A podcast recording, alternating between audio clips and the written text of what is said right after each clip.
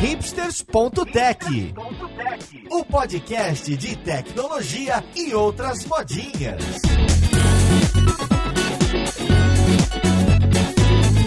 Olá, caríssimo ouvinte, seja bem-vindo a mais um episódio do seu podcast favorito. Esse aqui é o hipsters.tech, meu nome é Paulo Silveira e hoje a gente vai falar de gestão de pessoas. A gente vai ter um pouco de ênfase em tecnologia, mas a gente quer falar desse problema que persiste em toda empresa, todos temos ideias, possibilidades de solução, mas vamos atrás de alguns embasamentos e alguns estudos e o que, que o pessoal que trabalha com pessoa costuma falar. Vamos lá pro podcast ver com quem que a gente vai conversar. Thank you. Para essa conversa de hoje, eu tô aqui com o Joel Beckchat, que é CTO na F Câmara. Como você tá, Joel? Olá, pessoal, tudo bem? É, obrigado aí por essa oportunidade de estar tá dando esse bate-papo aí com vocês. Eu acho que vai ser bem bacana aí explicar um pouco desses desafios e o que, que a gente faz com essa comunidade aí que é tão criativa. Muito legal estar tá com alguém aqui finalmente da F Câmara. Fazia tempo que a gente estava tentando, namorando, né, Joel? Que bom. Obrigado por você obrigado, estar aqui. Obrigado mais uma oportunidade. E tô também com a Stephanie Ferratio, que é Head de Gente e Gestão lá na GUP. Como você tá, Stephanie? Tudo ótimo.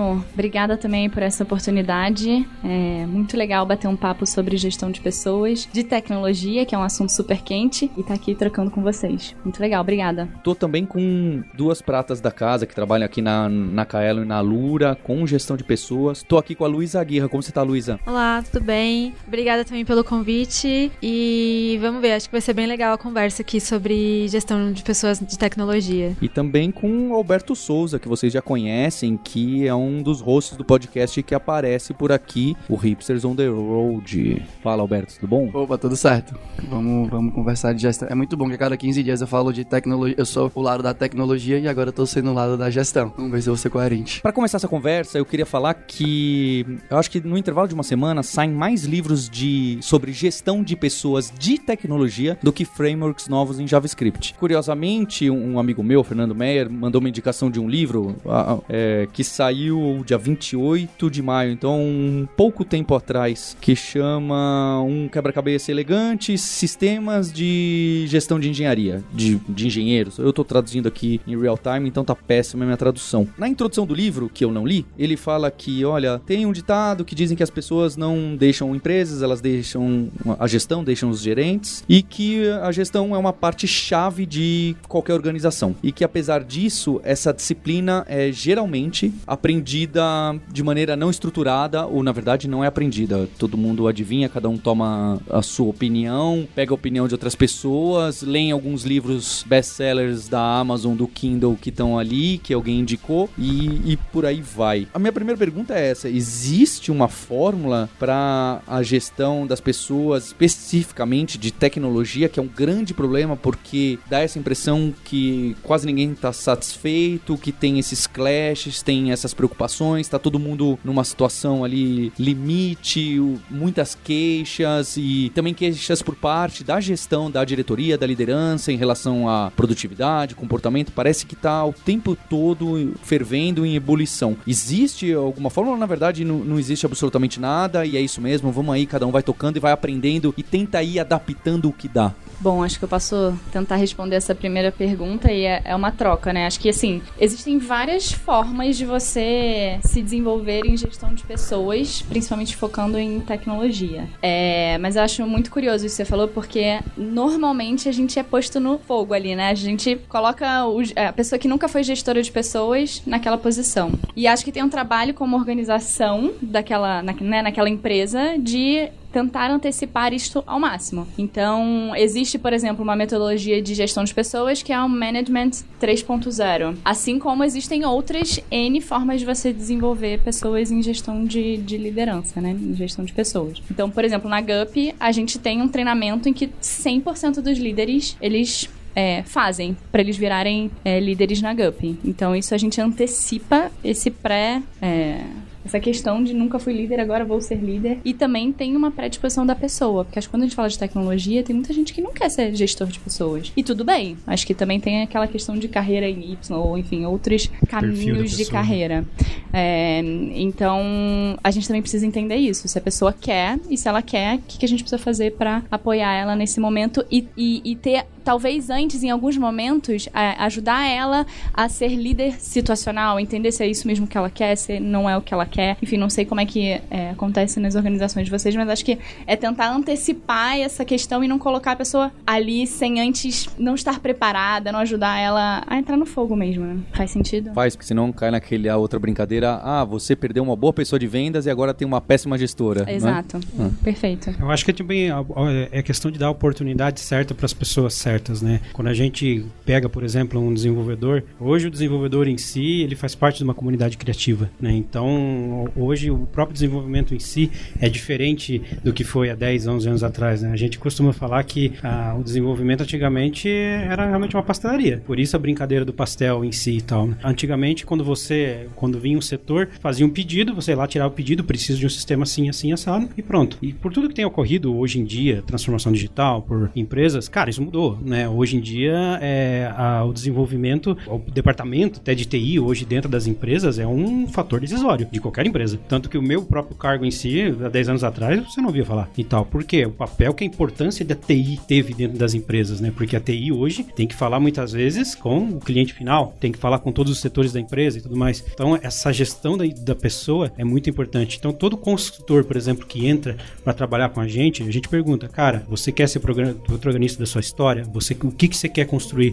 O que, que você a ver? Qual que é a sua visão? Porque a gente gosta de falar, até tá no nosso próprio código de cultura, né? Nosso Culture Code, a gente quer ser como a árvore, né? Então a gente quer alcançar os céus, mas com raízes bem embasadas, né? Qual que é a raiz de cada um? Qual que é o seu core? Você quer realmente ir para uma liderança? Você quer ser um tech leader? Você quer ser um arquiteto? E você sabe o que realmente implica em ser isso hoje em dia? A gente busca esse CERN, porque hoje, por exemplo, o próprio arquiteto em si, se a gente pegar o modelo de arquitetura de antigamente, lá dos desenvolvedores, o arquiteto antigamente era um cara que cuidava um pouco de infra, cuidava de alguma coisa, mas tinha um contato muito direto com a tecnologia. No meu ver, hoje, o arquiteto ainda tem um contato muito forte com tecnologia, por exemplo, mas ele é um cara que faz muita gestão de pessoa, faz gestão do time, que tem muito ligado direto à entrega. Porque se o time não tá motivado, se o time não tá alinhado com as derivativas que a gente tem hoje, isso se perde muito fácil. Então, essa questão da liderança, do ser protagonista, construir uma história, é para mim o que constrói um líder hoje. O cara que simplesmente coloca. Afinal, o líder em si não é um chapéu que você coloca numa pessoa, é uma coisa que as pessoas identificam e soa natural.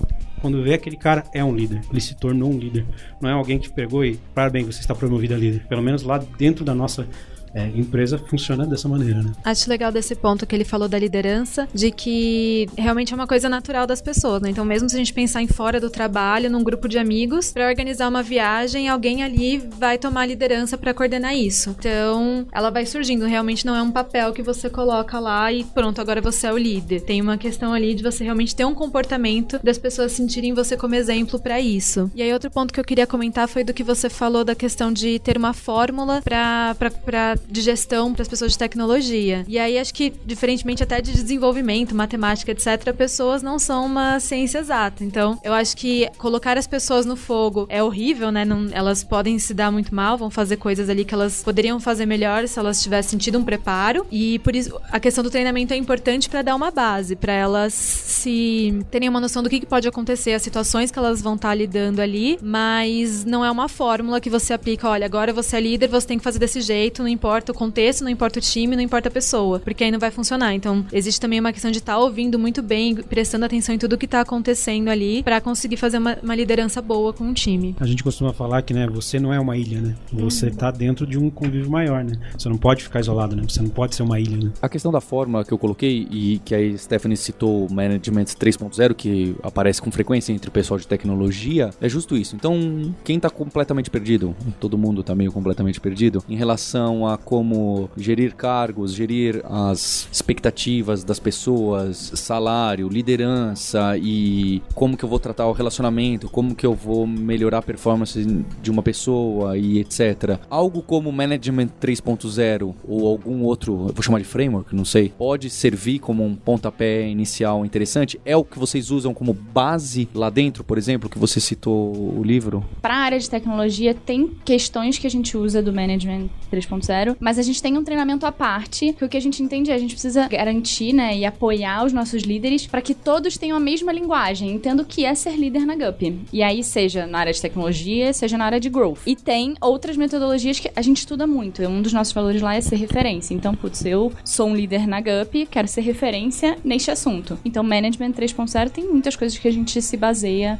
é, principalmente né, nas, nas é, os nossos líderes técnicos, os nossos líderes de pessoas, enfim. Então, tem várias metodologias que a gente usa, mas a gente, em paralelo, também tem um treinamento base, que é o que, que como dar feedback, como, tem algumas coisas que a gente quer colocar como um padrão também, olhando toda a organização. Faz sentido. Uma coisa que eu fiquei ouvindo todo mundo, vocês falarem, né, que eu acho legal, que é realmente as pessoas, cada pessoa tende a ser diferente da outra, talvez não faça sentido cuidar de todas elas como se todas elas fossem iguais, mas eu também já vi acontecer em diversas empresas que cada líder, né, trata, trata o seu time de uma maneira diferente. E aí parece, de vez em quando, me, me relembra a faculdade onde os alunos tinham os professores preferidos e todos queriam estar com aquele ou com aquela professora. Então, por mais que não tenha uma fórmula, né, Stephanie já trouxe esse lance do treinamento, né, que todos passam para entender como é ser líder na GUP. Como que vocês fazem isso mais profundamente para tentar passar para as pessoas que, olha, cada pessoa é diferente dentro do seu time, mas a gente não quer que o time de Stephanie seja o time que é conhecido como o que brilha, o que é espetacular, e sei lá, o time de Joel é o conhecido como, ah, o time de Joel que não, não pode fazer nada, tem que só olhar pra meta e sei lá, e coisa do gênero. Como que vocês fazem isso nos times de vocês? Para eu entender a pergunta, pros tipos de liderança não ficarem tão diferentes ou pros times não agirem de maneira tão diferente ou a mesma coisa? Eu acho que é a mesma coisa. Acho que para a liderança tem uma, uma, língua que eles conversam e que as pessoas percebam que não são tratadas de forma especial em um determinado time e no outro, por exemplo, se a, se a empresa tem rotatividade do time, eu não queria que acontecesse, pelo menos na,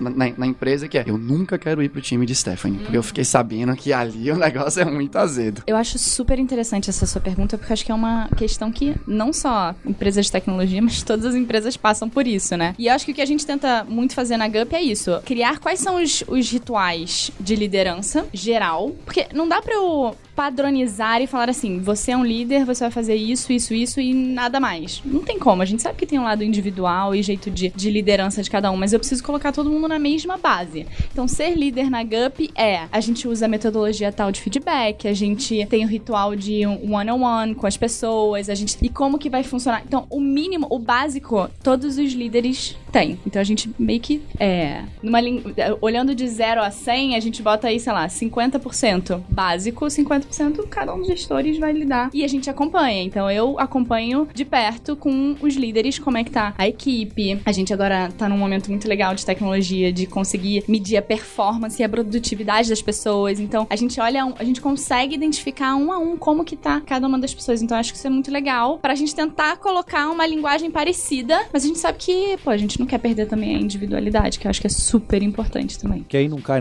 nesses casos de, ah, esse chefe, essa chefe chefe é mais carismática, esse aqui é mais chato, esse é mais aberto, esse é amigão e sai com a gente todas as noites. Quando a empresa era pequena, eu saía com o pessoal também. E tem esse tipo de diferença da, das lideranças. É para acontecer mesmo e a gente tem que lidar com isso? Ou a gente teria que impor limite? Ó, se a pessoa é zero carismática, ela não vai ser líder, mesmo querendo, mesmo parecendo ok e ponto final. Pelo menos lá na, na, na nossa empresa, para nós o carisma é fundamental. Porque essa questão do carisma é o que vai possibilitar o, ca o cara que está, talvez um desenvolvedor que seja mais contraído, seja mais fechado e tal, entender o que, que ele está passando, quais que são as dificuldades dele, o, o líder ter a visão de lá e, cara, no que eu posso te ajudar.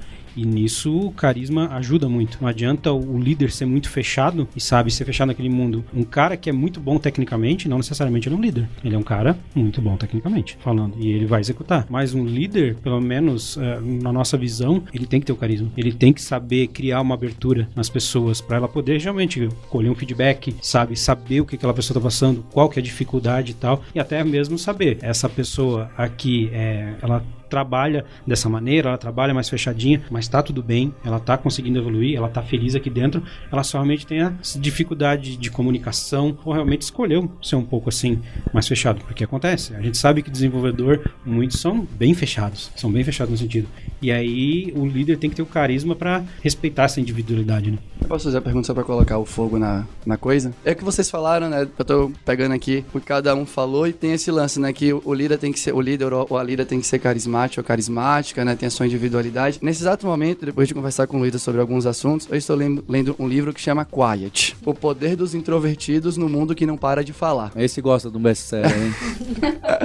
Você já leu? Host? ah, eu nunca li, mas esse é... Esse é... Eu já ouvi falar desse livro. E aí, achei que complementando a pergunta de Paulo, que é, talvez um exemplo super extremo seja, nas empresas de vocês, pessoas in- introvertidas têm a possibilidade de ser líder ou só os extrovertidos conseguem chegar em, em cargos de liderança? Como é que vocês lidam com isso? Porque o introvertido muitas vezes é rotulado como o que fica no canto, ou a que fica no canto, o que não fala, o que não fala. E aí, talvez perca oportunidades por conta de uma característica que é da pessoa, mas não necessariamente Mas seja uma se- barreira para ela chegar em algum Mas eu vou canto. pegar a tua pergunta e vou devolver com uma outra pergunta. Ai, mas eu só, eu, só, eu só- quero fazer pergunta. Se o cara realmente ele é intro- introvertido, se ele é fechado, se você pensar pela característica própria da pessoa, será que realmente ele não quer se destacar pelo quê? Pela essência dele. Por ele ser bom tecnicamente, para ele executar, ele não quer se basear na carisma, ele não quer muitas vezes liderar, porque tipo assim, pelo menos do meu ponto de vista é, se o cara quer liderar, um cara de liderança, você tem que se preocupar com o seu time, você tem que se preocupar com o seu... Se você se retrai, se se fecha, você também vai aparecer, só que numa posição talvez um pouco diferente. Você consegue ser um arquiteto sem ser carismático, mas ser um líder sem ser carismático, como é que você cativa as pessoas? Hoje, é, né, as pessoas trabalham por paixão, por amor, por gostar daquilo que, que, que elas querem. Você motiva as pessoas para que ela tem que acreditar no que você acredita. Então, como é que você hum, acredita nisso se você não coloca, se você não, não, não expõe, não coloca o seu ponto de vista? Então, assim, talvez seja mais fácil pegar uma pessoa, não sei, tá aí te perguntando, que é introvertida e falar, cara, talvez esteja na hora, se você realmente quer se tornar um líder, pensar em como a gente expande esse teu mundo e você coloca para fora as tuas ideias e não fica quieto. Ou se você realmente quer, não, eu estou confortável dessa maneira, também não tem problema. Mas então vamos trabalhar nos aspectos que você pode fazer como um bom arquiteto, como um bom um cara que vai parar,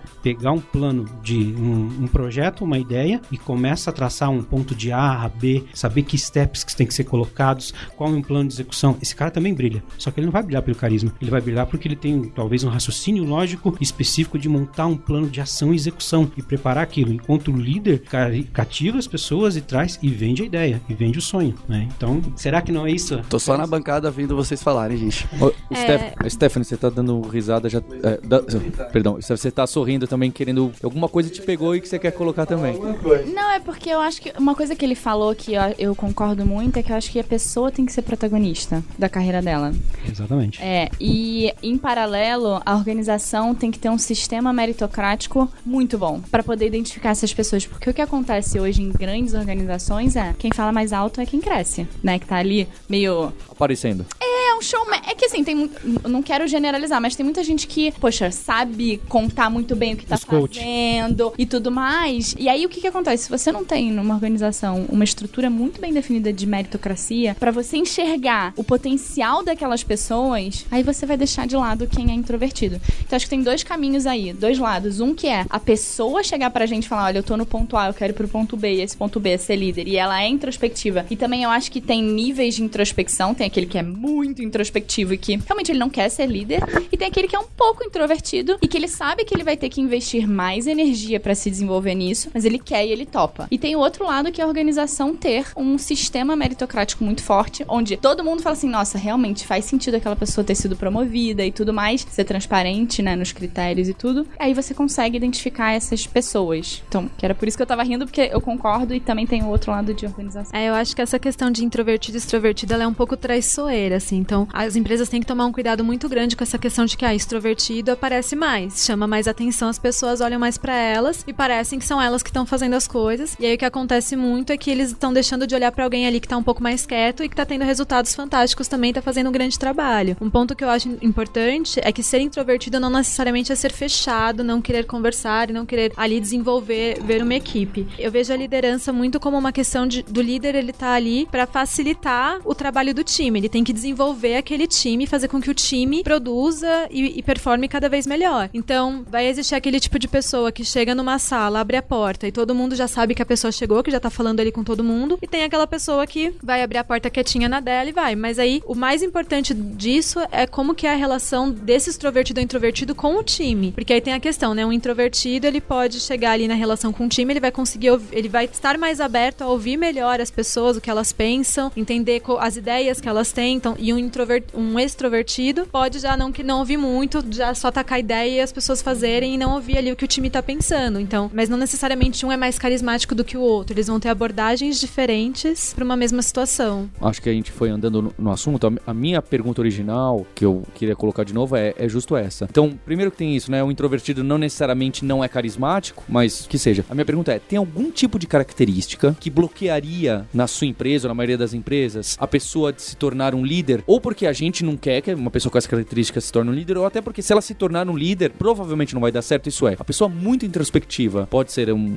uma boa líder, ou a pessoa não carismática pode ser uma boa líder. Eu entendo que vocês tenham dificuldade de responder, porque a gente nunca quer responder não, nunca. Isso aqui é não sempre. Eu, eu entendo perfeitamente. Mas me parece que esses dois sinais, especialmente o não carismático, pode trazer barreiras, barreiras grandes na liderança para um time. Essa é uma opinião minha pessoal. É, mas queria saber de vocês. Carisma também, eu acho que, tipo assim, confunde muitas vezes com identificação. Você se identifica, você gera empatia, logo você tem carisma. Então, às vezes você pode só não estar tá no grupo certo, porque é, carisma, né, negócio de liderança tem muito a ver com empatia. Né? Como é que você se torna um líder? Empatia. Você gera empatia esse tipo de coisa. Eu acho que sim, o extrovertido ele pode se tornar um, um, um líder, só que desde o introvertido. O introvertido, isso. Ele pode se tornar, só que ele vai ter que trabalhar alguns aspectos. Então é uma questão de ele ter essa visão que ele tem que se comunicar. Ele tem que ser, deixar de ser fechado e em algum ponto colocar para fora. Nem que ele não faça isso bem na parte de comunicação, só que se ele gera empatia no grupo que ele está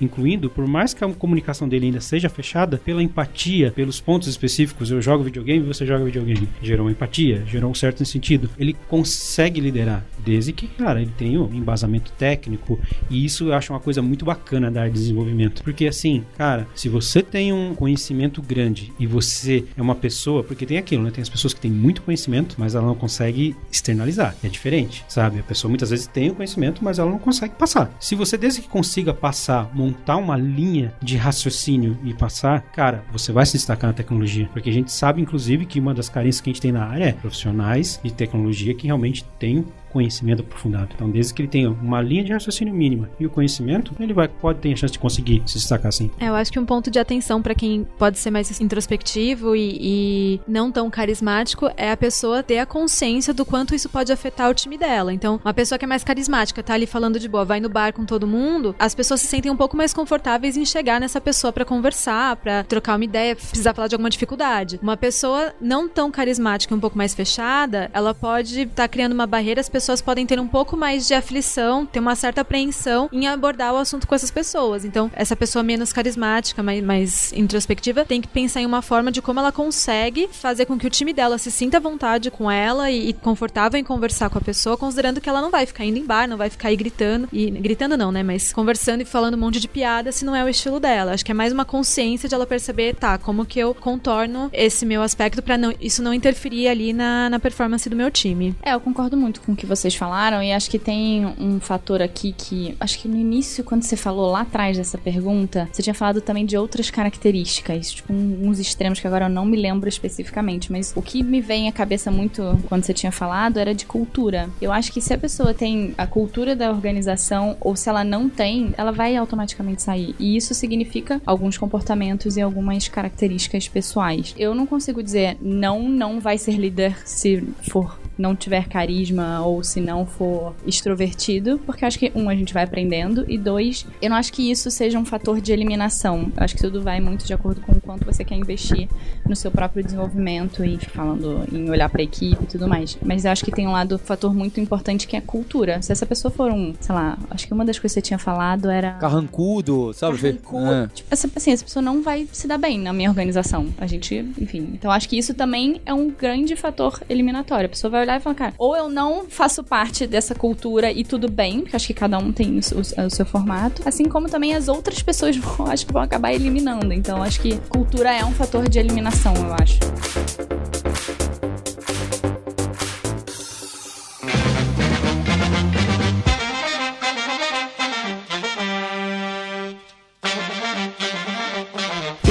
Segundo momento que é, bem, a gente tá falando um pouco das características de pessoas para se tornarem líderes, tá bem? Que é super difícil e mais ainda, né? A Luiz Alberto sempre quando mandam algum paper, alguma coisa, a primeira coisa que o paper começa a falar é o que é introvertido. Aí tem um monte de discussão e, e se você for ler, você vai falar, ah, não é isso que eu achava que era introvertido, sabe? Então é super. E tem os ambivertidos.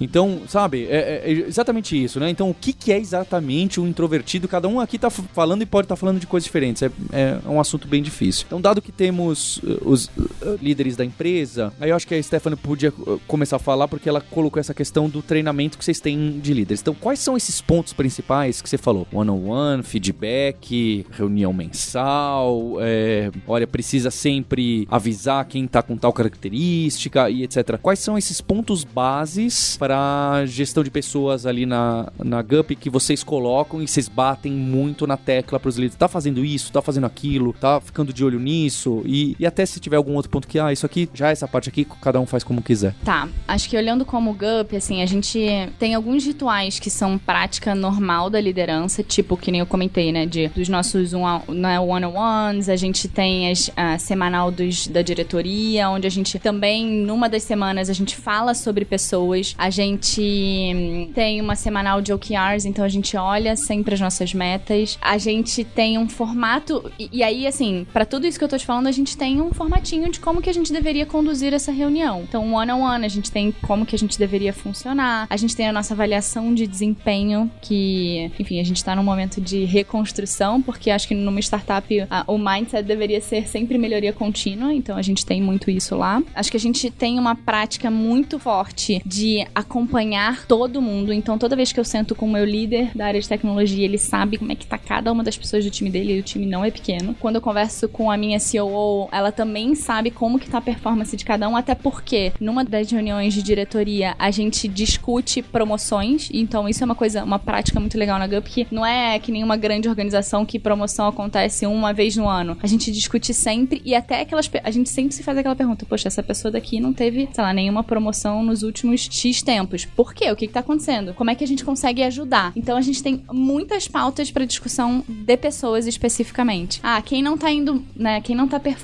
como a gente acha que deveria performar e como que a gente acredita que aquela pessoa tem potencial. Eu, como área de gestão, sento com o líder, a gente pensa num plano pra gente poder fazer essa pessoa crescer e acelerar o seu desenvolvimento. Então a gente tem muito cuidado e a gente discute muito sobre pessoas e é, a gente tem uma pauta de como que isso acontece. E aí tem coisas, características que são diferentes. Por exemplo, a forma como a minha área de tecnologia olha para a equipe, é, assim, de medir produtividade e tudo mais, é uma. A minha, como a minha área de vendas ou growth ou marketing é, olha, é outra. A gente tem o padrão das conversas, mas cada um às vezes tem um controlezinho diferente que tem um embasamento e a gente troca muito como benchmark. Poxa, olha que legal que o meu CTO tá fazendo e que, que a minha CEO tá fazendo. Vamos trocar e ver que tipo de diferença. Por isso que a gente também tem essa reunião da diretoria, pra gente poder também balizar o que cada um tá fazendo. E isso é muito legal, assim. Você poderia até colocar como subcultura de alguma forma? Pode ser. É, eu acho que um ponto disso é, é realmente esse olhar para as pessoas, né? Que nem a Stephanie falou, que, de novo, né? O líder ali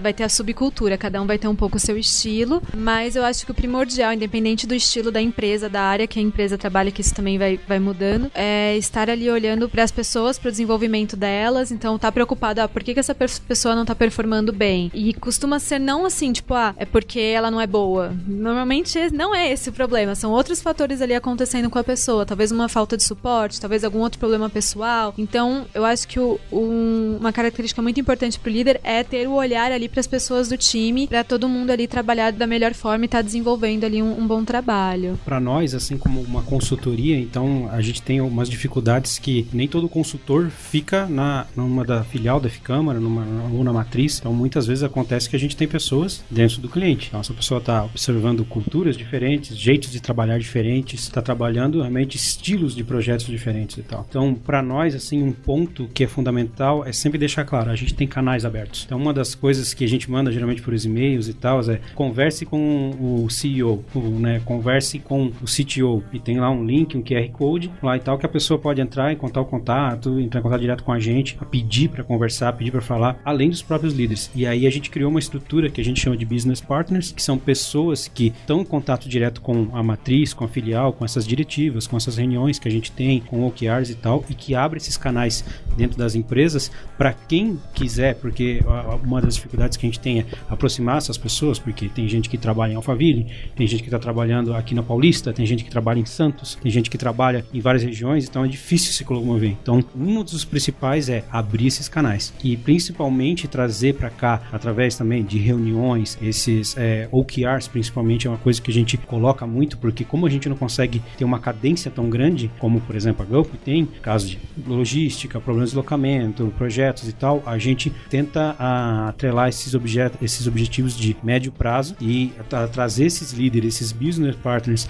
para saber o que está acontecendo no core, nas matrizes, nas filiais e espalhar isso para dentro dos consultores que estão nos clientes. Né? Tem uma prática legal na GUP que a gente faz. A gente tem pessoas remotas também. É, a gente não, não restringe só necessariamente estar na nossa estrutura aqui em São Paulo. A gente tem as nossas dailies. Então, todo dia, os líderes técnicos eles têm uma reunião com o time para definir o que, que vai acontecer naquele dia e tudo mais. Então, isso também ajudou bastante o direcionamento, assim. Não acho que isso é uma coisa legal. E tem algumas pessoas que são remotas e isso ajuda também a, a trazer proximidade com o time e tudo mais. É, quando a gente fala de pessoas de tecnologia, trabalho remoto é o que mais tem aí, né? De pessoas de diversas, trabalhando em diversas cidades, trabalhando remoto. Então é uma atenção realmente ter ali um momento onde elas estão sabendo o que está acontecendo no time, o que cada um está fazendo, ter mais claro tudo isso. Acho que é bem importante nessa área. Foi uma das coisas que a gente, inclusive, é, criou essa filial de Santos foi por isso, porque uma das coisas pessoal da Baixada Santista é que para a, a, Baixada quase não tem empresa de tecnologia, então a, a, digamos assim o normal é o fretado. Você vem, vem para cá. Então como tu, lá em Santos a filial fica lá, mas a gente não tem um cliente em Santos, ou se tem um cliente muito pequeno, né, específico. Todo o, a nossa gama de clientes está na região de São Paulo, né? Tá na, na cidade satélites por volta, mas a gente focou em criar a filial lá para também criar uma identidade para a pessoa. Ela tem a opção de ficar em casa, né, remota, mas lá ela tem uma estrutura para ela ficar, né? Tem lá toda a área comunitária, tanto que é normal o pessoal ficar até altas horas da noite lá para criar essa identificação da empresa e tal, para saber o que está acontecendo, né? A, a, o pessoal de São Paulo desce muitas vezes para lá, o pessoal de, de Santos sobe para ficar aqui no Matriz. A gente é, incentiva esses eventos para fazer essa gestão das pessoas também, para saber o que está pensando, para colher muitas vezes feedback, porque para nós não é só uma questão de ah, o que está acontecendo em cima, né, nos CTOs, com as operações, o que está sendo decidido na cúpula e jogar para baixo, mas o que está acontecendo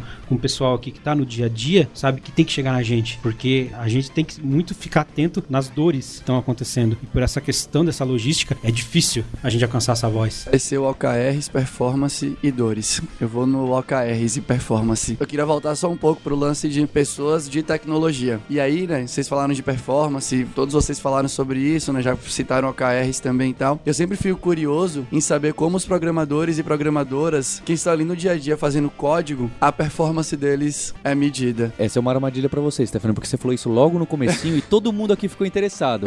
Porque é um Sim, é polêmico. Aí, aí, eu vou pedir para vocês conversarem com o meu CTO. Ah, você sabe. Ou o Joel vai, vai poder, vai, Joel vai poder responder que ele é CTO. Você fugiu bem, viu, Stefano? Mandou bem, Você se safou de um. Porque eu fiquei pensando sobre isso e é uma coisa que, os, que as pessoas ficam sempre em dúvida. Eu vou medir como, que tipo de performance eu vou medir é sobre, sobre meus programadores e programadoras, porque tudo é muito enviesado, né? Você pode levar para múltiplos caminhos. É para quem já teve empresa que era quem escreveu, quem pegou mais cartão naquele sprint, aí demoniza completamente a coisa. Enfim, né? Tiveram várias histórias terríveis. Eu gostaria de saber o que vocês acham. Assim, a minha percepção é que não é algo tão difícil assim. É porque eu costumo dizer que é o projeto não tem que atender a metodologia, e nem a metodologia tem que atender o projeto. Então, assim, cara, é, o, é o, sempre um caminho de onde é a gente adapta as coisas. Se você pegar o, o OKR no, no, CERN, se eu estiver falando alguma besteira, o Paulo, Paulo me corrige. Eu, eu não manjo absolutamente nada de OKR. Mas então, é. o OKR, OKR, né, que a gente tem lá no CERN, diz que o quê, né? É pra gente direcionar toda a empresa para um único objetivo, né? Então, tem os OKRs, a gente direciona. A gente usa o OKR de uma maneira um pouco diferente, porque assim, na questão do medir um desenvolvedor, o medir desenvolvedor não é só dentro do projeto. Porque o, o que que acontece? A gente tem desenvolvedores, para nós que são desenvolvedores, que sabem codar, mas muitas vezes não estão alocados em nenhum projeto. Porque o cara quer ser um community manager, o cara quer cuidar de comunidade, o cara quer cuidar da identidade da empresa e ele fala muito bem. Então o OKR dele não vai ser diretamente ligado ao projeto, porque no, o OKR necessariamente não mede tarefa, ele mede um objetivo estratégico. Para nós é estratégico, para nós é estratégico que nem tipo, cara, ele saiba que ele tem o a oportunidade de se desenvolver dentro da empresa, não só codando, não só entregando a tarefa, mas um community manager para mim é importante porque me aproxima das comunidades, me faz as comunidades se identificarem com a minha empresa e que queiram vir para nós e ver que é um lugar que a gente desenvolve. Um cara que, beleza, ele não coda tão bem, mas ele tá indo num viés de talvez ser um cara de gestão, gestor, ele quer ser um Scrum Master, ou justamente um cara que começou como desenvolvedor, ele não coda tão bem, mas cara, ele enxerga o produto, ele sabe o que é entregar valor e a gente começa a enxergar isso. E os OKR deles vão, vão ser focados nisso. Quais são os objetivos? Pega os três principais aspectos, ou coisas que são poucas, e cara, o que que você vai se programar ao longo dos quatro meses? O que que você vai me entregar? Você vai fazer quatro palestras, você vai fazer um curso para você virar Scrum Master, você vai virar um Product Manager, você vai tentar ter uma liderança técnica, então o objetivo não fica ligado só ao projeto. E às vezes eu vou deslocar esse cara, vou tirar do projeto e vou colocar uma coisa para fazer a minha gestão do meu pessoal interno. João, deixa eu entender, você usa o OKR por pessoa em alguns casos, é isso? Muitas vezes por pessoa, porque o, o, o objetivo, muitas vezes, né, tem essa marra que a gente fala de tem que estar alinhado com o objetivo estratégico da, na, da empresa. Mas o pessoal mistifica um pouco isso, não tem tanta dificuldade. Às vezes, esse negócio de expansão na base ajuda o objetivo estratégico lá em cima e a gente adapta para cada pessoa. Podemos ter é, um objetivo estratégico de uma equipe, de um setor? Podemos, mas a gente também pode é, granular isso ao nível de ter uma pessoa, ela ter isso. Uhum. E isso acaba sendo, ao mesmo tempo, um feedback, acaba sendo ao mesmo tempo um, um, um um alvo, um target para essa pessoa e uma, uma ferramenta de metrificação para mim. E a gente sempre fala OKR, fala sigla e, e, nunca fala, e dá como se todo mundo conhecesse, né? Então o OKR é essa sigla de Objective Key Result. Objective Key Result, que nasceu lá na Intel, mas quem explodiu foi o Google, né? Os livros lá do pessoal do Google, que acho que até nem trabalham mais no Google, e, e ganhou fama por causa disso. Eu, pessoalmente, já brinquei várias vezes aqui no podcast, tudo que nasce nas grandes empresas e, e popularizam lá no Google, porque no Netflix, na Amazon, eles fazem assim essa nova sigla, eu tenho um preconceito enorme, porque parece que a gente tá fazendo justo o que você falou, enfiando goela abaixo o framework nas empresas, framework de empresa de 10 mil uh, colaboradores e empresas de 50 colaboradores. Talvez funcione, mas não sei se é isso que vai fazer a sua empresa, né? É, são contextos completamente diferentes. É, de novo, não que seja ruim, que seja bom, mas às vezes a, a, a metodologia ganha nome porque, ó, né? Mesmo coisa squads, etc. Eu, com squads eu sou um pouco mais simpático, é, mas eu, eu, pelos episódios do podcast. É. Mas eu tenho, eu tenho um pouco de medo. E eu acho isso, é, a gente tem que, tem que adaptar a nossa realidade. Exatamente. Não chegar enfiando, né? Pegar a ferramenta e ficar encaixando em qualquer parafuso, porque é assim que essa ferramenta nasceu lá. Você pega o insight, né? E transforma aquela ideia e adapta para sua realidade. Porque cada empresa, cada projeto é uma realidade. Então, eu não sou um cara muito preocupado com metodologia. Eu sou um cara que, ok, eu preciso saber a metodologia, eu preciso saber como é que funciona, mas eu pego aquilo adapto para minha necessidade e não estou preocupado se isso desvirtuou do que quer ser no CERN ou não. Para mim, é, o objetivo é o, o, que eu alcanço com as pessoas, o que eu alcanço nos projetos, o que eu alcanço para minha verdade, para minha realidade. Porque não adianta, cara, é, se eu for conversar e a gente for aprofundar, a gente vai descobrir que as empresas presentes aqui têm realidades totalmente distintas. E aí, cara, é a necessidade de adaptação. O que eu ia dizer é que os programadores e programadoras que programam bem ficaram de fora das respostas aqui, porque os que estavam indo bem não foram metrificados, só os que não estavam codando bem que viraram gestores, community managers e Mas tal. Mas assim, ó, pensa num programador, a gente pode ver o KR é fácil também para um cara que programa bem. O cara que programa bem, por exemplo, ele pode ser um ótimo programador Java, mas uma necessidade minha e que talvez tenha sinergia com ele, ele também ser um bom front-end e ele virar um full stack. Isso pode ser um OKR para ele. Pode ser um, um ótimo desenvolvedor que desenvolva, tem um raciocínio, virar um arquiteto. Então, assim, um cara que desenvolve bem, a gente também pode traçar o OKR ao longo de seis meses. Você vai agora deixar de estudar um pouco a tecnologia em si ou desenvolvimento em si, você vai estudar um pouco de metodologia de gestão, você vai estudar um pouco de modelos de arquitetura, nuvem, cloud, IA e qualquer coisa, e a gente vai colocar um OKR para isso. E você vai ter que me entregar isso aqui. Então, os teus três objetivos são isso aqui. Então a gente metrifica. Por isso que eu digo, independente do cara ser ou não, a gente coloca objetivos conforme o desenho que ele está desenhando para a carreira dele. Mas eu acho que uma questão aqui é, por exemplo, pegando o, o exemplo do desenvolvedor Java, um bom desenvolvedor ou desenvolvedor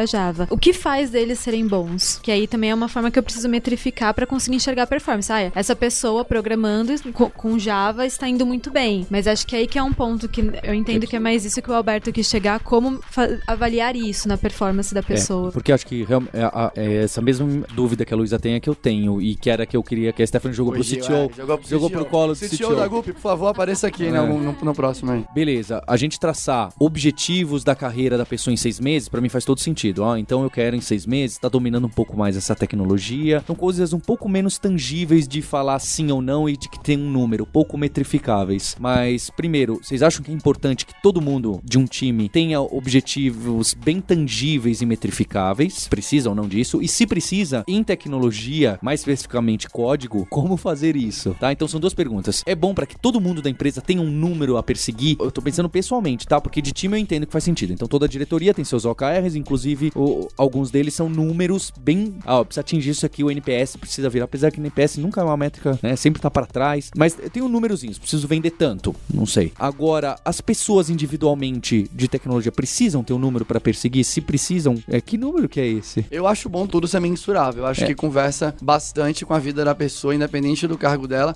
Eu vou tentar responder que eu acho muito difícil metrificar mesmo programador e programador. É verdade, eu também Eu acho. acho que é completamente enviesado pensar assim, olha, se você escrever mais linha de código não é bom, menos linha de código também não é bom, mais feature entregue também não parece que é bom. Então me parece que talvez para times de código e no final o código é só o suporte para atingir algum objetivo da empresa. Então talvez seja difícil mesmo eles serem eles a mensuração do trabalho deles ser feita por, por tipo de produtividade e tudo mais. Mas eu acho que para cada pessoa dentro da empresa é importante que seja medido as coisas para ela, ainda pros objetivos e tudo mais, pra ela saber se ela tá para trás, para frente ou no ritmo esperado, pra ela conseguir inclusive, né, pegar as pessoas que têm poder sobre ela em relação à decisão de carreira, salário e coisa do gênero, e ela poder ter argumentação com a pessoa do tipo assim, olha, combinar, a gente combinou isso daqui, o acompanhamento era dessa forma, pouco importa qual é a forma, e eu fiquei pra frente. Então, eu espero que você cumpra o que você combinou comigo. A pessoa, quanto mais é, quanto mais medido tá, mais embasado está a pessoa pra conseguir entrar numa conversa e ter poder na conversa com o seu chefe ou a sua chefe ou o seu chefe sobre qualquer coisa, no review de performance, no review de performance que talvez impacte em mudança de salário, tudo mais. Então, a minha opinião é que todo mundo deveria estar se medindo. E você deveria saber o que você não está se medindo pra você ficar atento em relação, beleza, e se isso daqui eu não tô medindo, vai ser difícil eu chegar na conversa com Stephanie, com Luísa ou com o Joel e falar, olha, mas isso daqui eu mandei bem. Então, É, isso, Temos- pontos de vista. Isso que a Stephanie falou um pouco de ser protagonista né, da carreira, né? Então, ele tem que se saber se medir, né? Pra ele ser protagonista. Esse protagonismo que a gente fala parece que é uma coisa muito de inspiração, motivacional, mas tem o lado técnico também. Ele tem que saber se medir e saber, como você mesmo falou, a regra do jogo, né? Pra ele, como é que ele tá mostrando. Metrificar um desenvolvedor realmente é difícil, porque eu acho que as ferramentas que a gente tem, Jenkins, enfim, Quality Assurance, é, esteiras, e aí vai lá ver quantos bugs o cara abriu, o cara fechou. O meu ver é como pensar um pouco no MPS, é o pra trás. Aquilo o cara vai ler o relatório e vai agir em cima disso, né? Não projeta pra frente, né? Projeta pra trás. Do que o cara for, é o histórico do que ele executou até ali. Mas se o cara, se o cara pensar, se o cara ver nesse sentido de código, cara, pode ser um feedback pra ele pra frente. Se ele vê, cara, putz, isso aqui podia ter performado melhor, isso aqui podia ver, é um jeito de o cara fazer, mas de novo, é só um jeito. O desenvolvedor tem N coisas que ele pode ir ho- hoje, né? Hoje a gente não, não acho que a gente é até errado, quer dizer, não é errado, né? Não gosto da palavra muito errado, mas assim, é meio talvez precoce seja a palavra a gente falar que a gente tá desenvolvendo um sistema. Hoje em dia, se você parar pra pensar, ninguém desenvolve mais sistema. Você desenvolve produto, qualquer coisa hoje é um produto. É difícil você desenvolver realmente um sistema. A maioria das coisas você desenvolve para fora da empresa. Então, Você cria alguma coisa. Então, acaba impactando, no meu ver, acaba impactando o desenvolvedor. O desenvolvedor tem que ter uma preocupação e a gente tem que saber medir se ele tem essa visão de entregar alguma coisa para frente, se ele tá conseguindo agregar valor, não só na, na linha de código, mas se ele tem uma visão do que ele tá entregando. E isso ele vai saber se ah, no que ele consegue auxiliar, inclusive até os outros setores da squad, o PO, o Scrum Master, a alcançar esse objetivo. Isso para mim é uma progressão em carreira, que é uma questão da visão hoje, tá embutida, né? É, eu acho que é isso, assim, acho que é um pouco. Não existe uma fórmula mágica. A gente também tá fazendo vários testes na, na forma como a gente olha a performance. Lá na GUP, a gente tem, na área de tecnologia, o OKR ele é de time, ele não é individual, mas a gente tem é, algumas frentes onde a gente olha como que está a performance do nosso Gupper. Então, seja em como que ele apoia as pessoas no time, então, quanto que você é referência. Então, de novo, volta à questão da cultura. No dia a dia ali, com o líder técnico, o que que ele se comprometeu a fazer, o que que ele entregou, e eu acho que isso é uma troca também. Então, quanto que a pessoa também chega pra gente e fala, nossa, olha que legal o que que eu fiz. E o que que, enfim, acabou não sendo feito e por quê. Então, não existe uma fórmula mágica, de novo. Estamos testando várias coisas legais lá na GUP. Convido vocês a irem na GUP pra gente contar com mais detalhe o que, que a gente Luísa, faz. Também aceito o convite. É, mas a gente também valoriza muito o time. É, não só aquele herói que, nossa, eu faço tudo, mas a gente também valoriza o lado da referência. Nossa, que legal, o quanto que aquela pessoa correu atrás e ele ajuda os outros, apoia os outros, muito mais do que olhar um, um grande herói dentro da área de tecnologia. Acho que a gente tira um pouco isso.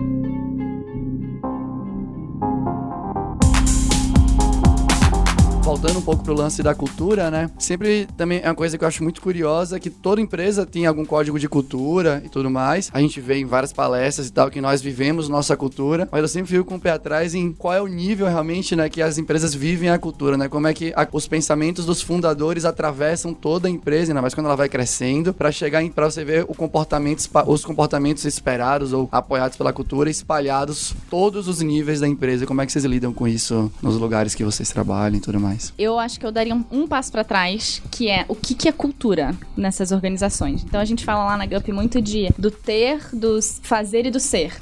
E olhando para isso, a gente tem um triângulozinho que é como é que são esses símbolos? Então, símbolos basicamente é como que como que é o escritório da minha organização, como que eu me visto, enfim. O outro pilar é comportamento, como que eu lido com as pessoas no dia a dia, e o outro são sistemas. Então, se eu digo que eu sou uma empresa meritocrática, como que eu executo isso no dia a dia? E no iníciozinho de uma startup, que é muito pequena, acho que é muito simples isso, porque é muito dos founders ali no dia a dia, eles têm aquela cultura e eles no dia a dia executam isso. Mas quando você vai ficando grande, acho que essa é a maior dificuldade. Um, de contratar as pessoas de dentro da sua cultura, porque se você contrata pessoas que não têm a sua cultura, a organização acha aquilo muito estranho, nossa, então vocês valorizam uma coisa, vocês não estão executando. E ao mesmo tempo, você, você como líder é quem faz a cultura. Então, se eu digo que eu sou transparência e integridade, eu preciso ser transparente e íntegro em todas as minhas relações, olhando aquela, aqueles três, três pontos que eu falei, né? Símbolos, comportamentos e, e sistemas. Então, acho que a complexidade aí é como fazer isso no dia a dia e muitas das vezes a gente é, colocar isso no inconsciente, porque, né, você, a relação é no dia a dia, na hora que você vai tomar um cafezinho, na hora que você tá numa reunião, como que você se porta e tudo mais. E acho que tem um outro fator que é subculturas diferentes dentro de uma mesma organização. Então, é, como que é a minha área de tecnologia, como que é a minha área de growth e como que eu consigo garantir essa mesma cultura para ambos os lados. Eu acho que essa é a parte mais complexa que eu vejo num crescimento muito acelerado de uma organização. E aí eu reforço que quem faz isso acontecer é o líder. Se eu olho para cima e vejo que meu líder não tá fazendo aquilo que ele disse que ele faz, nossa, pra que, que eu vou fazer isso no meu dia a dia? Então lá na GUP a gente usa muito esse mindset dos, das três frentes de nossa, então tá bom. Então se eu digo que a gente é meritocrático ou que eu sou referência, toda vez que eu fizer alguma coisa eu vou estudar muito e trazer embasamento para mostrar que, nossa, olha que legal que eu vi lá fora, ou que eu posso te ajudar, ou que eu li num livro para fazer com excelência e tudo mais. Então a gente tenta muito executar isso no nosso dia a dia. E quem faz são os líderes. É, eu acho que aí pegando esse ponto que a Stephanie falou, vem a questão da gestão, né? Que a liderança ela tem um papel fundamental ali do exemplo e tá enfatizando essa cultura, porque vai, vai muito disso. Se eu tenho esse, é, essa cultura de que eu preciso ser íntegro, de que eu preciso ser muito transparente e tal, e aí você exige isso do seu time, mas você não faz, aí fica incongruente. Perfeito. O time percebe isso e aí, não, isso não faz sentido. Aí ou a pessoa sai ou começa a ter uma mudança de cultura ali, porque estão falando uma coisa mas na realidade é outra coisa que tá acontecendo. Então é. Vai de novo a responsabilidade do líder ali, da gestão, de como gerir ali o time. Pra gente, principalmente, tem uma dificuldade que é justamente a gente prega uma cultura dentro da nossa arquitetura, dentro da onde, da onde a gente trabalha. É fácil aplicar isso dentro da Câmara. É isso, é ambiente, é símbolo, é você ser um espelho, né? Você tem que ser um espelho daquilo e no final das contas a cultura tem que ser igual ao ar que você respira, sabe? Não é uma coisa que você tem que pensar ou agir, tem que ser natural, colocar. Mas para nós o desafio é como é que eu coloco isso, por exemplo, para um consultor que está dentro de uma outra empresa, com outra cultura, com outra cultura, com outra realidade e tal, sabe? Então, pra gente, é, o que a gente tem tentado fazer é realmente,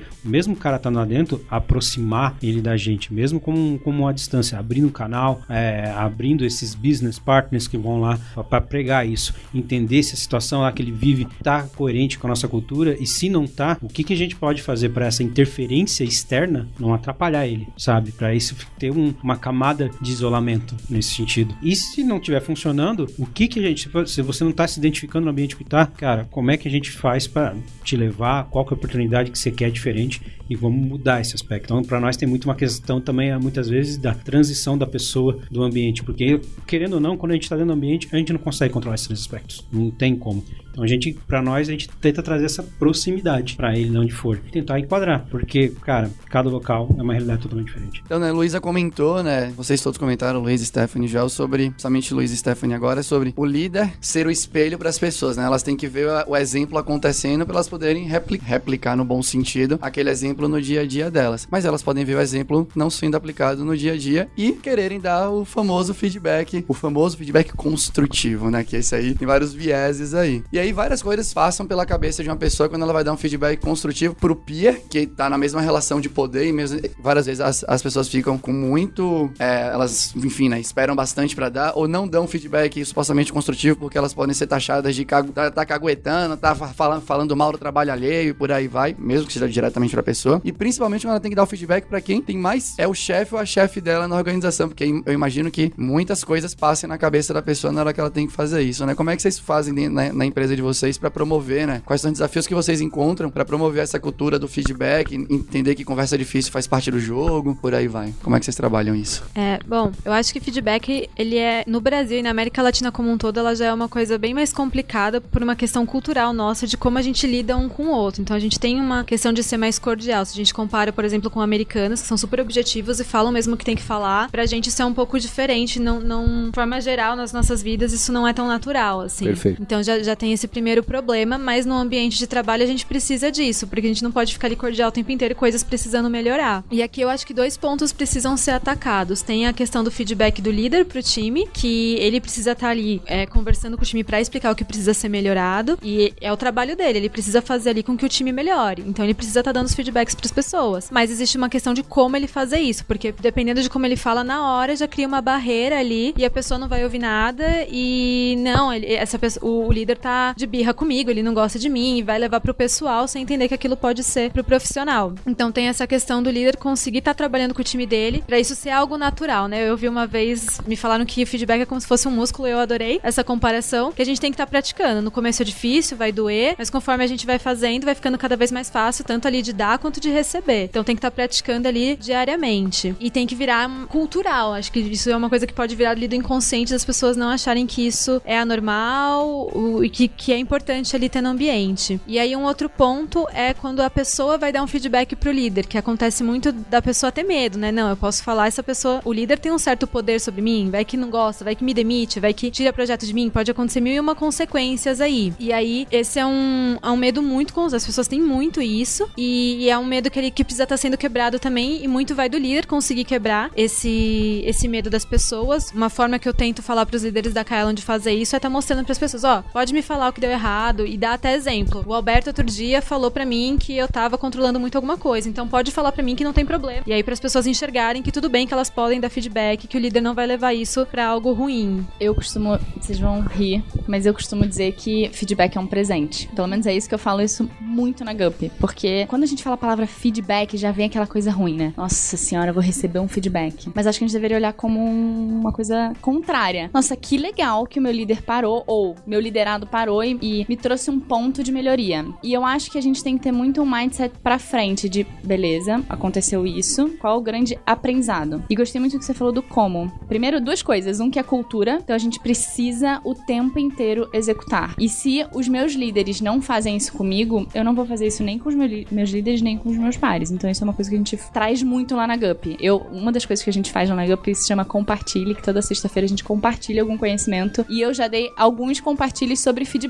porque acho que a gente tem que o tempo inteiro falar sobre isso e dentro dos nossos momentos, né, de um a um, ou de, enfim, N outras coisas que a gente faz como liderança lá dentro, de trazer pontos é, de feedback, positivos ou de melhoria pensando em aprendizagem. A gente usa uma metodologia, porque acho que, como você falou de questão cultural Brasil e América Latina, de achar que é tudo pessoal, existem formas de você fazer isso, de você poder ajudar aquele momento, tirar o julgamento, porque eu acho que o principal ponto de feedback feedback é, nossa, eu tô me sentindo julgado, nossa, eu- é, agora todo mundo vai achar que eu sou isso. E você não é isso, você foi, Fez aquilo. fez aquilo e tudo bem, vamos pensar no aprendizado pra aquilo não acontecer, que acho que vai muito em linha também com algum outro assunto que a gente falou aqui de erros. Eu acho que errar faz parte. Olhar é o aprendizado. Então aconteceu isso, beleza, como que a gente faz pra isso não acontecer de novo? Então, o feedback é- eu acho que é muito importante e ele tem que acontecer pensando no como ser rápido. Não adianta você me dar um feedback daqui a seis meses de uma coisa que aconteceu que eu não vou lembrar e não vou conseguir melhorar e fazer a pessoa ser protagonista da sua mudança, da sua evolução e aprendizado. Um ponto que foi até que o Alberto falou, que é o feedback construtivo, né? Que uma coisa é eu chegar lá e falar, "Ah, acho que você não fez isso bem. Tô reclamando só e não tô ali trabalhando pra uma solução. Mas quando eu vou lá e explico a situação que aconteceu de algo que você fez, não algo de que você é. E aí tá, vamos trabalhar que vem a questão do aprendizado. Erramos, como podemos melhorar essa questão? Aí é construtiva, aí estamos caminhando pra algo melhor. Perfeito. E eu ainda olharia no sentido quase como um coaching, assim, de aconteceu isso, qual foi o seu aprendizado? Às vezes a gente tá muito no piloto automático de não, meu gestor vai dizer o que eu tenho que fazer, então tudo bem. Não, acho que a ideia é botar a pessoa no centro da questão, fazendo ela entender o que, que ela precisa fazer para evoluir, senão ela não vai entender o feedback. Sim, aí você chega com uma solução e a pessoa, ah, beleza. Depois ela não vai ter nem pensado. Eu tento praticar isso com, com as meninas do meu time e eu recebi ontem. Ontem eu- a gente tava conversando sobre um projeto que a gente fez e eu tentei ficar nessa de ir perguntando, né? Mas aí, o que, que você achou que funcionou bem? O que, que você achou que não funcionou? Aí uma hora ela virou pra mim, ai Luísa, você faz perguntas muito difíceis. Mas é pra tentar tirar desse automático mesmo, de que o- a líder ali tem que ter resposta pra tudo. Não, as pessoas ali têm que entender pra elas conseguirem ter esse olhar crítico porque elas estão fazendo e enxergar, tá, isso eu consigo melhorar, como que eu posso melhorar? questão até de validar o feedback do, do líder pro cara que recebeu o feedback. A gente até criou um aplicativo para isso. Aí então a gente tem cinco pontos principais nesse aplicativo de feedback e tal. Então rola o processo de feedback normal e tal. E no final desse feedback, o gestor, o líder, vai lá, pontua, dá a nota, né, conforme determinados esses pontos. E antes de ver a nota, a pessoa que recebeu a nota dá para ela mesmo a pontuação dela. Aí depois que ela deu a nota para ela mesmo, aparece a nota do gestor. Se destoou muito as notas, opa, o feedback não foi eficiente. Alguém não se comunicou bem. E aí é agendado um novo feedback de volta dentro desse período. Então a gente adotou isso para não só ter o feedback, mas para validar se o feedback realmente está sendo efetivo dessa maneira. E realmente isso é bem bacana, porque você valida se a comunicação está funcionando, né? Se a pessoa, as duas, o líder e o liderado estão no mesmo sintonia. Eu adoro a palavra presente, porque pra mim é é meio literal. Eu falei outro dia na reunião do time dos instrutores que feedback é que nem um presente. Quem dá presente não pergunta se o presente, se a pessoa que tá recebendo quer o presente. Do mesmo jeito, quem recebe o presente não é obrigado a gostar do presente. Então, né? Você pode, nem todo feedback é construtivo, a pessoa que tá recebendo entende que ela precisa melhorar. Ela simplesmente pode, ela pode ignorar o que foi falado pra ela e ela tem que ficar atenta aos sinais, né? Se três pessoas me deram o mesmo presente, então quer dizer que eu talvez devesse usar esse presente pra alguma coisa. E feedback é uma percepção. Então, acho que a ideia do como você dá o feedback, eu acho que ele faz toda a diferença. Tirando o julgamento e mostrando pra pessoa o seguinte: olha, essa é minha percepção da situação, né? A gente até fala lá, a metodologia que a gente usa é situação, comportamento e impacto. Qual o impacto que isso deu, gerou em mim? Então não tem como a pessoa falar não concordo, porque foi em mim o impacto, né? Então, por isso que a gente fala muito que feedback é um presente, que feedback é uma percepção. Quem vai fazer a mudança, não sou eu como líder ou liderado, é quem tá recebendo aquele feedback. É isso que você falou. Eu posso ou jogar fora o meu presente ou guardar e usar com muito carinho e muita. Que é o outro ponto que eu falei da pessoa entender a evolução dela. Beleza, entendi esse feedback. E cada um tem seu momento. Eu, Stephanie, toda vez que eu recebo um feedback, eu, uhum, entendi. Vou pra minha toca, penso, nossa, legal. Então acho que eu posso fazer isso, isso, isso. Às vezes eu, nossa, não faz. Não achava que isso tinha acontecido. Mas legal que isso aconteceu. Agora o que, que eu vou fazer pra mudar? Por isso a gente fala muito que feedback é um presente.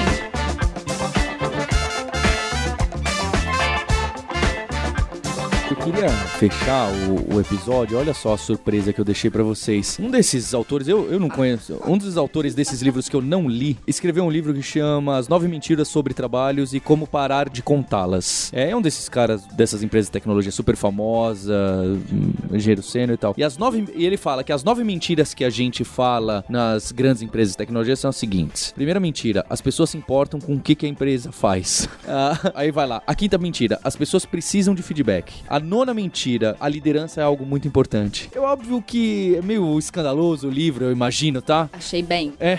é Vamos comprar. é, é, não, Ele conseguiu, ele conseguiu. É, um bom, é, um bom o- marketing. o- é, eles realmente. É, é um, é um livro que só tem em inglês. É, faz, eu também fiquei interessado, tá? Quando saiu, eu falei, "Pô, gente, eu quero ler pra entender. É óbvio, eu- pelo que eu entendi depois, não é que ele disse que é uma mentira, ele diz, ó, é overrated total o que vocês estão falando, não, que é o foco, olha só, todo mundo se importa com quem, o propósito da empresa, e isso que é o que precisa estar alinhado, isso é o fundamental. É, eu acho que não quer, ele não quer dizer que é o, o contrário, ele quer dizer que, olha, vocês estão. Não, não é só isso. Discordando ou não do livro, não li o livro, então é muito difícil de discordar. O que eu quero colocar é que essa é uma pauta muito complicada, porque as pessoas têm opiniões, não é uma ciência exata, como a Luísa colocou lá no começo. Eu diria que desenvolvimento de software não é uma ciência exata também. É, mas é, acho que esse era o meu ponto, que tem essas temáticas que apareceram aqui, que eu considero importantes e são recorrentes entre o pessoal que conhece bastante, mas tem gente aí que, em teoria, também manja bastante, que vai pra um outro caminho, nem sei que caminho direito. Eu vou eles vão. complementar. A Harvard Business Review, há uns 8, 7 anos atrás, publicou um artigo. Eles pegaram várias empresas, é, eu não lembro agora se eram as 500 maiores ou um grupo grande de empresas, e elas falaram assim: as empresas deveriam parar de tentar motivar os funcionários, elas deveriam parar de desmotivá-los. As pessoas querem apenas ser desafiadas no trabalho, serem tratadas de forma honesta e ter um ambiente amigável. As únicas coisas que as pessoas querem no trabalho. Não sei se é desdobra. essa linha, deve ser essa linha. É, é que é, é que ele é mais midiático aí nesse, nesse livro, né? Da Harvard Business Review é menos, é uma coisa mais tranquilinha ali de fazer. Mas pra mim conversa muito, né? Não essa manchete, mas a da Harvard Business Review. Ninguém sai de casa pensando assim, hoje é o dia que eu vou atrapalhar tudo na Google. Hoje eu saí de casa pensando assim, eu vou dar uma rasteira ali em todos os meus colegas de trabalho, eu vou fazer a pior coisa que eu poderia fazer na minha vida e meu objetivo é ser demitido no fim do dia. Ninguém meio que sai assim pra fazer, né? Várias coisas acontecem ali no meio pra chegar nesse em algum tipo de cenário parecido com esse. Acho que tem alguma coisa a ver ali, mas acho que, enfim, né? Só queria complementar que o artigo da Harvard Business Review conversa um pouco com as manchetes, que- com, as, com os tópicos que estão aí, talvez não de maneira tão direta, assim. E pra quem conhe- conhecer mais, vou deixar o link aqui que a gente tem podcasts relacionados. A gente tem de Management 3.0. A gente tem lá um outro podcast que eu gravo que chama Like a Boss. A gente entrevistou a, a chefa da Stephanie, a, a, Maravilhosa. a Mari, que é a fundadora da Gup. Foi muito legal, uma conversa muito bacana com ela. um-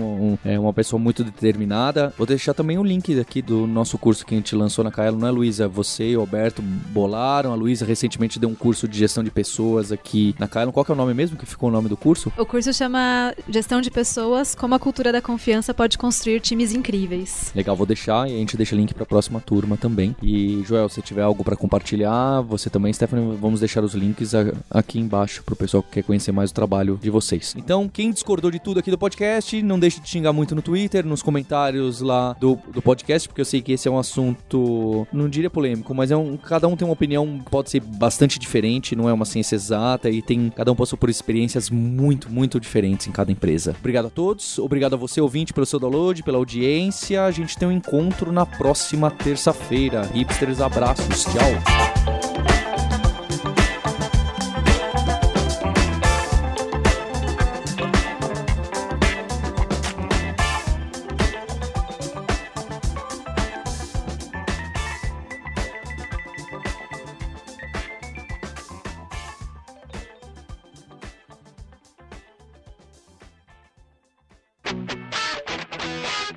Você ouviu o hipsters.tech, produção e oferecimento alura.com.br, cursos online de tecnologia e Kaelon, ensino e inovação.